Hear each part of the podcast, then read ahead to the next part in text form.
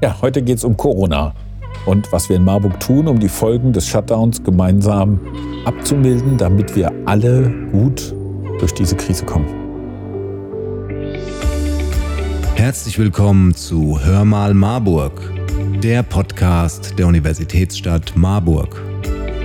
Auch wenn Marburg eine Stadt voller Geschichte und Geschichten ist, in dieser Folge gehen wir auf ein brandaktuelles Thema ein. Ein Thema, das uns alle im letzten halben Jahr beschäftigt hat. Ob Homeoffice, Kurzarbeit, Lockdown, Maskenpflicht oder Homeschooling, die Auswirkungen der weltweiten Pandemie waren tiefgreifend.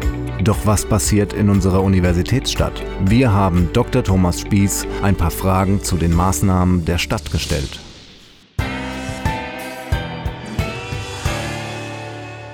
Corona, Shutdown, Stillstand, jetzt kehrt das Leben langsam wieder zurück.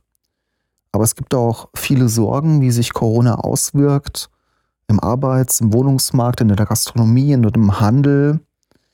Wie hilft die Stadt Marburg jetzt bei diesen umfassenden gesamtgesellschaftlichen Problemstellungen?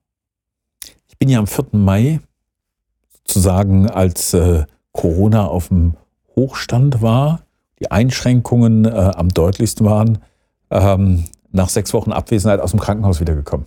Das war ein ganz äh, spannender Blick, weil man also so ein bisschen von außen kam in der Situation. Äh, und ähm, das war schon äh, äh bestürzend, wie Corona die Stadt, die Menschen, das Leben in der Stadt beeinträchtigt, auch durchaus positiv beeinflusst hat. Also auf der einen Seite waren die Menschen umgänglicher, freundlicher, vorsichtiger miteinander.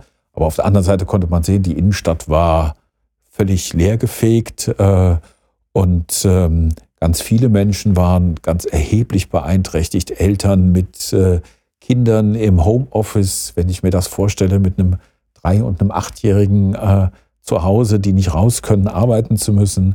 Ähm, Menschen hatten Angst um ihren Arbeitsplatz. Äh, Menschen hatten Angst um, um ihre Wohnung, wenn dann irgendwie weniger Geld da ist, ja, wie sich das entwickelt.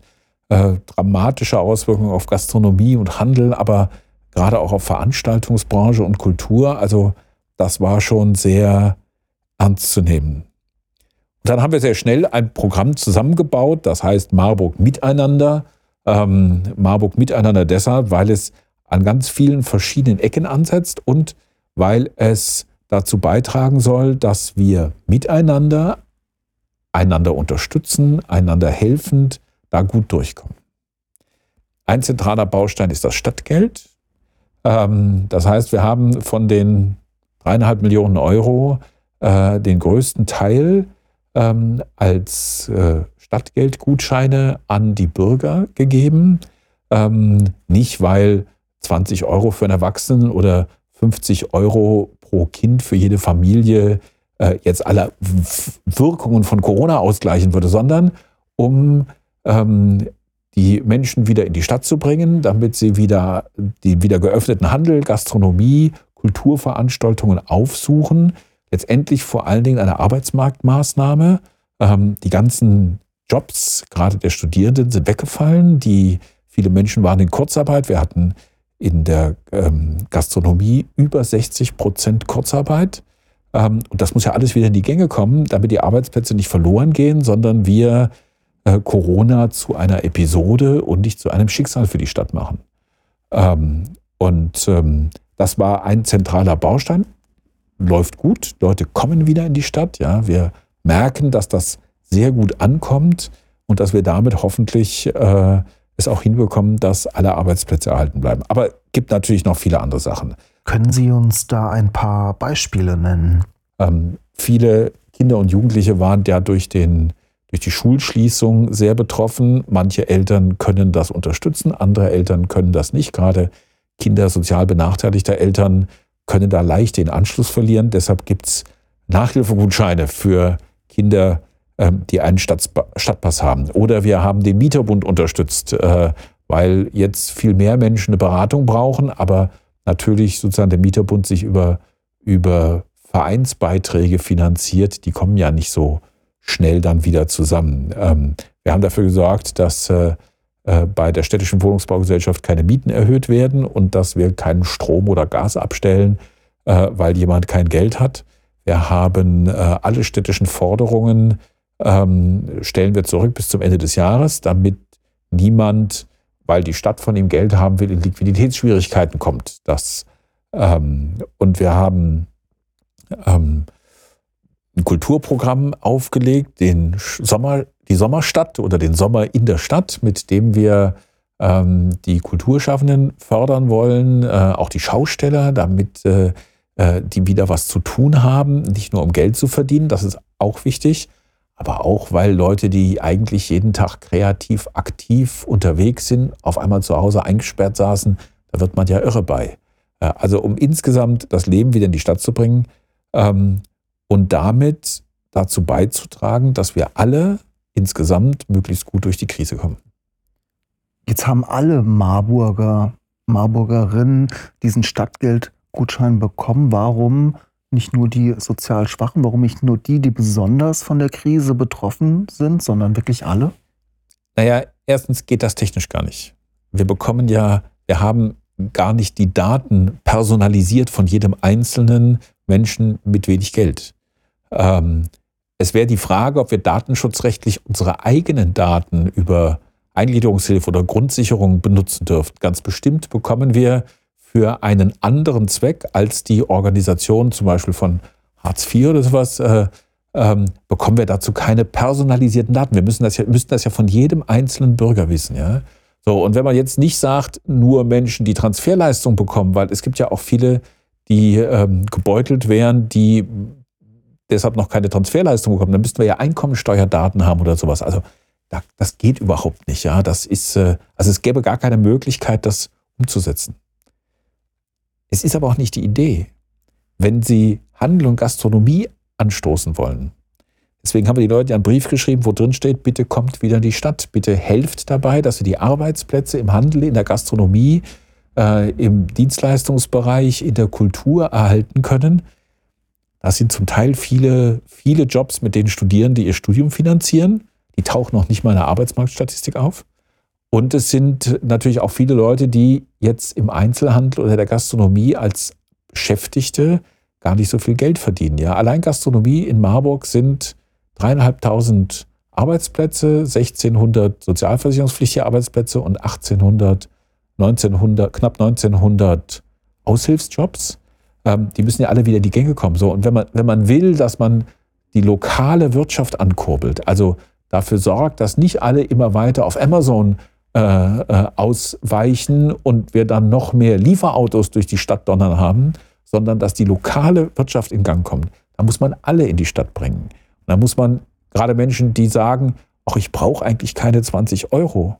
Ähm, das ist ja okay. Wenn jemand dann eine Spende machen will, ist das auch okay. Aber viel wichtiger ist, dass die in die Stadt gehen und mehr ausgeben als 20 Euro, weil sie mehr haben und damit dazu beitragen, dass das alles weiterläuft. Also ähm, deshalb ist es ähm, technisch gar nicht möglich, ähm, das sozial sozusagen nur als Sozialleistung zu gestalten.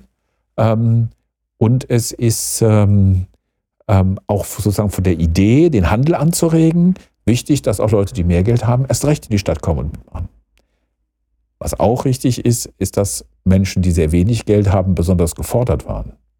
Ich habe schon Mitte März nach Berlin geschrieben, dass es meiner Einschätzung nach eigentlich sinnvoll wäre, wenn man schon so viel Geld in die Hand nimmt, wie man das in der Corona-Krise tut, dass man dann auch die Höchstsätze für äh, Transferleistungsempfänger, also für Grundsicherung, für ähm, Hartz IV, für ähm, ähm, Eingliederungshilfe äh, wenigstens für die Zeit äh, der Corona-Krise äh, auch ein Stück hochsetzt, äh, weil natürlich arme Menschen besonders gefordert waren. Aber sozusagen die technische Lösung durch uns gelingt gar nicht. Und unser Ziel ist gewesen, dass wir dafür sorgen, dass es nicht mehr arme, mehr bedürftige Menschen gibt, ähm, sondern dass Jobs erhalten bleiben und Leute selber Geld verdienen können. Es ist wahrscheinlich auch schwierig, eine Grenze zu ziehen, wer ist besonders bedürftig und hat sozusagen Stadtgeld verdient und das wäre total willkürlich. Ja, also jede Grenze, die man da zieht, ist willkürlich. Äh, und nochmal, wenn die Idee ist, wir sorgen dafür, dass Leute ihren Arbeitsplatz behalten, wir sorgen dafür, dass äh, junge Menschen, die ihre Ausbildung über einen, einen Job hier finanzieren, dass die ihren Job behalten, ja, dann brauchen wir vor allem den Umsatz von denen, die viel Umsatz machen und die durch das Stadtgeld nur angeregt werden, in die Stadt zu kommen. Also ist einfach eine andere Strategie, ja. Äh, am Ende, glaube ich, werden wir damit insgesamt sehr viel besser durchkommen. Und wir haben ja auch eine Menge anderer Sachen gemacht. Also wir haben äh, die Tafel unterstützt, damit sie weiterarbeiten kann. Ähm, wir haben äh, eine, eine, so, eine, so eine freiwilligen äh, Hotline äh, eingerichtet, damit Menschen einander, also Menschen, die Unterstützung brauchen, zueinander kommen. Ähm, ähm, wir haben Masken machen lassen und über die Tafel verteilt. Also ähm, sozusagen wir haben der, der, dem Roten Kreuz für äh, die Versorgung von sehr armen Menschen äh, zusätzliche Mittel zukommen lassen. Wir haben zu Beginn der Krise Pensionszimmer angemietet, damit alle Obdachlosen in der Stadt auf jeden Fall in eine Corona-sichere Unterkunft kommen können. Wurde kaum in Anspruch genommen, aber sozusagen wir haben die Frage sozialen Ausgleichs an anderen Stellen geregelt. Ähm, und wir tun das ja jetzt auch zum Beispiel mit Bildungsgutscheinen für benachteiligte Kinder. Auch da geht es darum, dafür zu sorgen, dass Chancengleichheit besteht und wir soziale Benachteiligung ein Stück weit ausgleichen. Ähm, aber die Strategie beim Stadtgeld ist vor allen Dingen, dass wir nicht, dass wir zukünftige Notlagen verhindern, bevor es zu spät ist. Mhm. Kommen wir nochmal zurück zum, zum Stadtgeld. Das Ganze läuft jetzt schon eine Weile. Mein Sohn kam freudestrahlend zu mir, hat sein Geld direkt in die Stadt getragen. Ich sehe um mich drumherum auch den Einzelhandel mit den Plakaten an den Schaufensterscheiben. Wie ist Ihr Resümee jetzt nach der Zeit? Wie läuft das? Super. Also am ersten Wochenende äh, hatten wir 10.000 äh, Stadtgeldgutscheine umgesetzt. Das sind 100.000 Euro in 200 Läden. Und wir haben schon mal für das erste Wochenende bei einigen gefragt, beispielhaft, das ist jetzt keine systematische Untersuchung, das sind an einzelnen Stellen, wo man das eruieren kann. Da kam raus, dass äh, eine Reihe von, äh, gerade von, von Händlern, ähm, eine Umsatzsteigerung um mehr als ein Drittel hatten ähm, und entweder wieder auf dem Stand von 2019 waren, zum Teil sogar darüber. Also das hat gut funktioniert. Inzwischen sind wir nach einer Woche bei 27.000 ähm, Gutscheinen. Das ist ähm, ein beachtlicher Wert. Das sind 270.000 Euro, die umgesetzt sind in über 300 verschiedenen Geschäften. Also das Prinzip funktioniert und wir kriegen auch die Rückmeldung, dass die Leute tatsächlich, wie es gedacht ist, mehr ausgeben. Also gehen in den Laden, kaufen was für 100 Euro, sind durch den Stadtgutschein sozusagen auf den Weg gebracht worden äh, und nehmen dann 10 Euro Stadtgeld und den Rest selber, weil sie was gefunden haben, was ihnen gefällt. Und damit kriegen wir genau den Verstärkungseffekt, den wir haben wollen, damit tatsächlich die Einzelhandel-Gastronomie wieder funktioniert und am Ende äh, die Innenstadt schön und lebendig bleibt. Ja, das war ja furchtbar in der, in der Corona-Krise, eine völlig leere, tote Innenstadt. Also die Geschäfte sahen noch schön aus, ja, wenn man sich jetzt vorstellt, davon wäre jetzt die Hälfte kaputt gegangen und da würden irgendwie Zettel in den Fenstern hängen, ja. Ähm, ähm, also es funktioniert, die, die Lebendigkeit äh, der, gerade der Innenstadt zu erhalten, dafür zu sorgen, dass die Leute, die äh, auch die, die kleinen selbstständigen Händler und Gastronomen, die monatelang kein Einkommen hatten äh, und wirklich Angst um ihre Existenz hatten, also das hat man ja gesehen, das haben einem auch gesagt, ja, ähm, jetzt wieder äh, ins Laufen kommen. Ähm, das soll auch jetzt en bloc funktionieren. Die Gutscheine sind nur sechs Wochen gültig oder sieben Wochen gültig, ähm, weil es jetzt auch wirklich jetzt in die Gänge kommen soll. Wir glauben, wenn die Leute erstmal gemerkt haben, man kann wieder in die Stadt gehen, ja, mit Corona-sicheren Regeln, mit Maske und mit Abstand, ähm, dass es dann insgesamt wieder ins Laufen kommt. Wir haben auch super Kritiken gekriegt, also nicht nur vom Einzelhandel und Gastronomie hier, die IHK, der hat äh, sich sehr positiv geäußert. Der Handwerksverband, der Einzelhandelsverband Hessen Nord hat das deutschlandweit einzigartiges Modell genannt. Auch die Gewerkschaft ist dabei. Also es ist nicht reine Unternehmensforderung, sondern es geht um die Erhaltung ähm, der Arbeitsplätze. Ähm, das ist das Wichtigste. Und es scheint zu funktionieren. Und ähm, insofern, ja. Wie ist es für Sie persönlich? Wie ist es für Sie persönlich gerade mit Maske einkaufen zu gehen? Oh, naja, es ist immer noch irritierend. Es passiert mir immer noch, dass ich irgendwo reingehe und sage, ups, Maske. Ähm, wir, wir interagieren ja auch ganz stark über Gesichtsausdruck. Ja, das ist, äh, ähm, ich fange an, mehr Menschen an den Augen zu erkennen als früher. Ja, weil man auf einmal, äh, man hat ja sonst nichts mehr. Ähm, aber, ähm, also, ich glaube, das ist, das ist lästig, ja. Es ist auch ein bisschen komisch. Ähm, aber wenn man sich anschaut, wie die Corona-Krise in Ländern, die nicht aufgepasst haben äh, oder so verlaufen, ja, mit ständig steigenden Zahlen, mit, mit äh, Kühlwagen, mit Toten hinter den Krankenhäusern, ja, ähm, dann ist eine Maske doch eine ziemlich bescheidene Einschränkung dafür, dass wir im Moment fast kein Problem mehr damit haben. Sie haben gerade ganz schön gesagt, war ein ganz gutes Stichwort, Menschen auf den Weg bringen. Das scheint ja jetzt hier bei den Marburger Bürgern mit, dem, mit der Motivation Gutschein und Geldgut zu funktionieren. Gucken wir jetzt mal auf den Landkreis Marburg-Biedenkopf.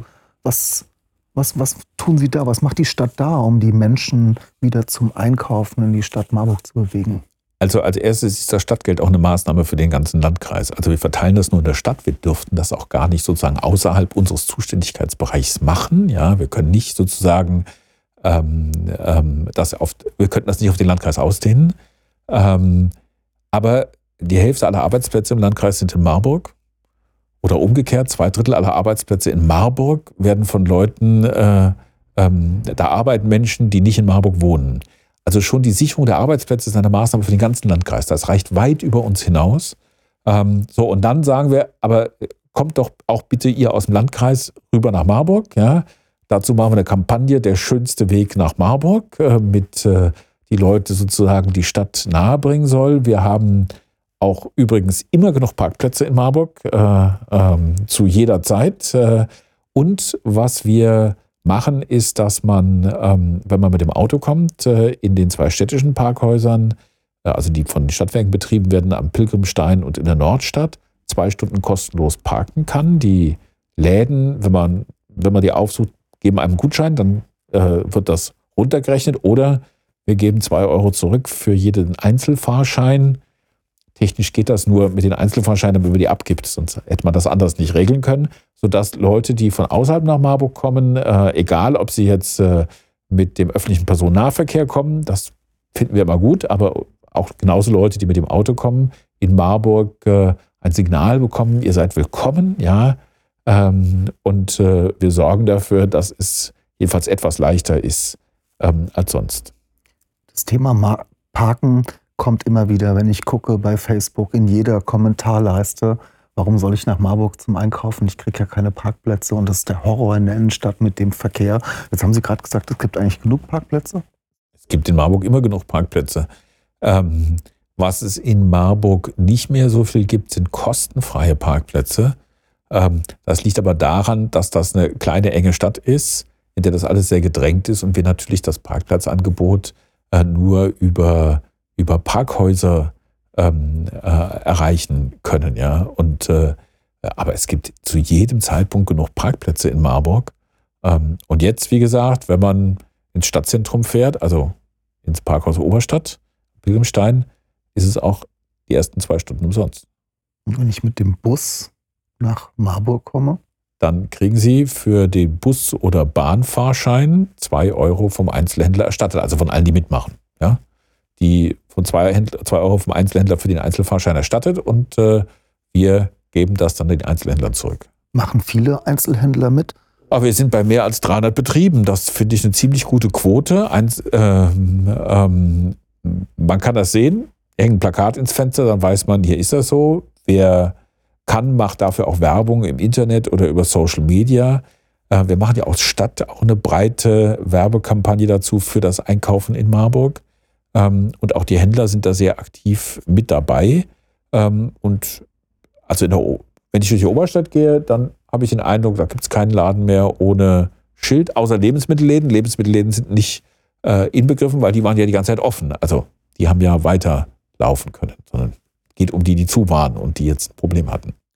Es passiert also viel, um das Leben und die Wirtschaft in Marburg wieder in in Gang zu bringen und anzukurbeln. Wie ist es denn, wie sieht es denn mit den, mit den städtischen Einrichtungen aus?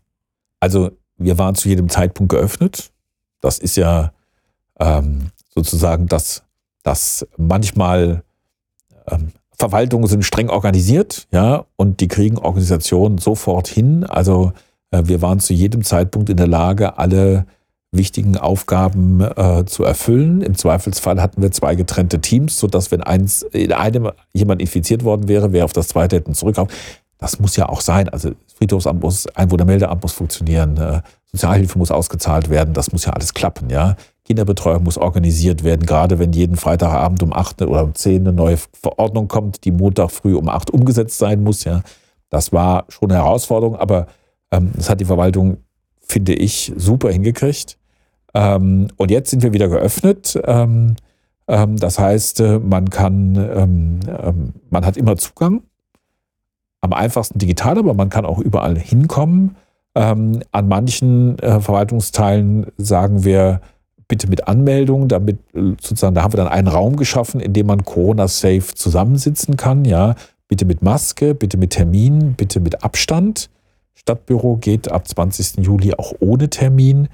Aber es ist einfach einfacher zu organisieren, wenn man Abstand wahren will. Und wir haben ja manche Mitarbeiter, die jetzt schon wieder da sind, aber die zu Risikogruppen gehören, die wir dann nicht in den Publikumsverkehr bringen wollen. Aber ähm, soweit funktioniert das gut. Man muss sich immer wieder klar machen, es lockert sich alles. Wir spüren nichts mehr davon, aber es ist ja nicht weg. Ja, wenn man abends guckt, wie das auf dem Rest der Welt ist, das ist noch nicht weg. Jetzt müssen wir immer ein bisschen vorsichtig sein, äh, damit wir nicht sozusagen in eine zweite Welle kommen und dann alles wieder runterfahren müssen. Ja, ich glaube, das würden wir alle sehr schwer ertragen und der Schaden wäre auch ungleich größer als beim ersten Mal. Deshalb vorsichtig bleiben. Wenn man die letzten Monate die Wirtschaft beobachtet hat, das Schulsystem beobachtet hat, die Kulturszene, das öffentliche Leben. Es gab viel Veränderung, viel Transformation. Die Digitalisierung hat an unterschiedlichsten Stellen, wie fast wie war Corona ein Brandbeschleuniger für viele Entwicklungen. Wie hat sich die Verwaltung der Stadt verändert in der Zeit? Zum Glück waren wir relativ weit. Also ähm, wir haben, ähm, als ich Oberbürgermeister wurde, ähm, habe ich äh, der Verwaltung gesagt, das wäre doch jetzt ganz praktisch, weil ich das als Abgeordneter vorher auch so gewohnt war, äh, einen mobilen Arbeitsplatz zu haben, von dem ich dann auch nachts, wenn mir was einfällt, oder am Wochenende, wenn ich was tun will, der Oberbürgermeister ist ja ohne Zeitbegrenzung, ähm, äh, einen Zugang habe. Muss dann feststellen, das war der erste Heimarbeitsplatz, den die Verwaltung eingerichtet hat. Es gab schon Vorbereitungen dafür, ja. Der nächste kam zwei Wochen später ähm, die erste Mitarbeiterin jetzt bekam. Es gab schon eine Dienstvereinbarung, aber es fing gerade an. Ähm, und ähm, also ich persönlich bin sehr digital affin. Ähm, ich habe ähm, das erste Mal angefangen, ähm, mit Computern zu tun zu haben und selber Programme zu schreiben. Da war ich 14 auf einer Schule in Amerika. und das 14, jetzt kann man, man weiß, wie alt ich bin, das war 1976, das ist schon drei Tage her. Ähm, ich glaube, dass wir ähm, damit sehr viel weiterkommen ähm, und ganz viele Prozesse äh, digitalisieren können und sollen, auch wenn wir immer aufpassen müssen, dass natürlich äh, die, die nicht digital sind, für die muss trotzdem die Stadt immer erreichbar sein. Also wir fahren das doppelt, ja, aber wir sind mit der Digitalisierung relativ weit gewesen. Das hat jetzt wirklich nochmal einen Mordsschub gegeben. Wir haben ganz viele Services im Stadtbüro, ähm, die sind komplett online möglich, von der Bestellung bis zur Bezahlung alles drin. Äh, wir sind inzwischen bei 6.000 bis 7.000 Urkunden im Jahr. Davon werden 75 Prozent online abgewickelt. Das finde ich einen ziemlich guten Wert und damit waren wir natürlich gut gerüstet dafür. Ja.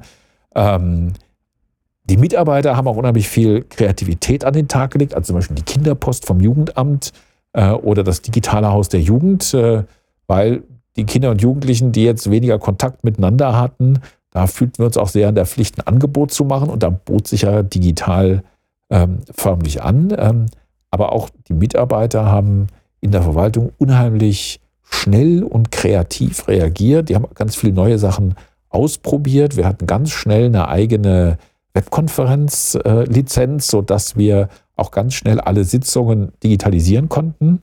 Ähm, da muss ich mal sagen, ja, das kann auch so bleiben. Also ich finde, äh, es gibt Sachen, die muss man sozusagen in Anwesenheit machen. Es gibt auch Sachen, da ist das vorgeschrieben. Aber da, wo man für Besprechungen nicht durch die Stadt fahren muss oder bis nach Frankfurt oder Wiesbaden, sondern das über ein digitales Format machen kann, wo man sich trotzdem sieht, ja. Ich persönlich komme damit gut zurecht und äh, ich finde, das ist ein Fortschritt, der spart Zeit, der spart Energie, der spart CO2 ein und äh, ist wirklich äh, äh, eine gute Sache. Und wir arbeiten sehr konsequent äh, weiter an der Digitalisierung von Angeboten der Stadt, von Verwaltungsleistungen, ähm, weil jetzt auch alle wirklich, also es mussten ganz viele mal ähm, ran und ähm, viele haben gemerkt, das ist, es funktioniert auch gut, ja. Diesen Schwung wollen wir auch weiter behalten. Mhm. Als wir, ich glaube, Mitte März gesprochen hatten, war noch so das Gefühl, das ist jetzt eine temporäre Zeit und dann ist Corona fertig und die Welt dreht sich weiter wie in 2019. Jetzt ist alles wieder geöffnet, aber irgendwie ist auch alles anders. Irgendwie ist nichts mehr wie vorher, oder? Ja, es, äh, also eine Zeit lang fühlte sich die Stadt ja so ein bisschen surreal an, ja. Und äh, jetzt hat sich vieles normalisiert, aber es bleibt so eine so, so, so ein bisschen Surrealität, also wie die Masken, ja. Ja, man muss sich klar machen, das ist noch lange nicht vorbei. Ähm, und wie gesagt, wenn man auf die Karte guckt oder wenn man ins Fernsehen schaut, ja, dann sieht man ja, wie das an anderen Stellen ganz dramatisch ist. Also das ist nicht vorbei. Abstand halten gilt weiter, Hygieneregeln gelten weiter. Wir müssen weiter vorsichtig sein, aber wir müssen auch diesen, diese Schwung positiver Veränderungen, die sozusagen dadurch katalysiert wurden, auch wirklich mit in die Zukunft nehmen. Was zum Beispiel ganz vielen Leuten ins Bewusstsein gekommen ist, ist die Bedeutung von regionalen Wirtschaften. Ja, dass, äh, dass, dass wir sozusagen, äh, also dass man vielleicht Lebensmittel nicht aus der ganzen Welt braucht, weil wir keine Flugzeuge fliegen, wird es auch schwieriger, ja. Ähm, dass man vielleicht nicht alles globalisiert äh, organisieren muss in der Wirtschaft, weil dann kommt eine Schraube aus China nicht und dann steht alles still. Das finde ich einen großen Gewinn. Ähm, dass man ein bisschen mehr über regionale Bezüge nachdenkt, über die, sich sozusagen auf die, das eigene Umfeld. Das ist unter dem Gesichtspunkt Nachhaltigkeit, das ist unter dem Gesichtspunkt Klimaschutz, aber das ist natürlich auch unter dem Gesichtspunkt lokale Stabilität ähm, ein Gewinn, das müssen wir mitnehmen. Und während wir das mitnehmen, vorsichtig sein, Abstand halten, Maske tragen, Hygieneregeln einhalten, ähm, damit wir da weiter halt durchkommen. Das war's auch schon mit unserer ersten Folge zum Thema Corona und den Maßnahmen der Stadt Marburg. In der zweiten Folge hören wir, wie die Marburger Kunst- und Kulturlandschaft auf die Corona-Krise reagiert. Und zum Abschluss noch eine Info. Wer sein Stadtgeld noch nicht ausgegeben hat, kann das noch bis zum 15. August tun. Das ist der letzte Samstag der Sommerferien. Danke fürs Zuhören und ich hoffe, ihr seid beim nächsten Mal wieder dabei, wenn es heißt Hör mal Marburg der Podcast der Universitätsstadt Marburg.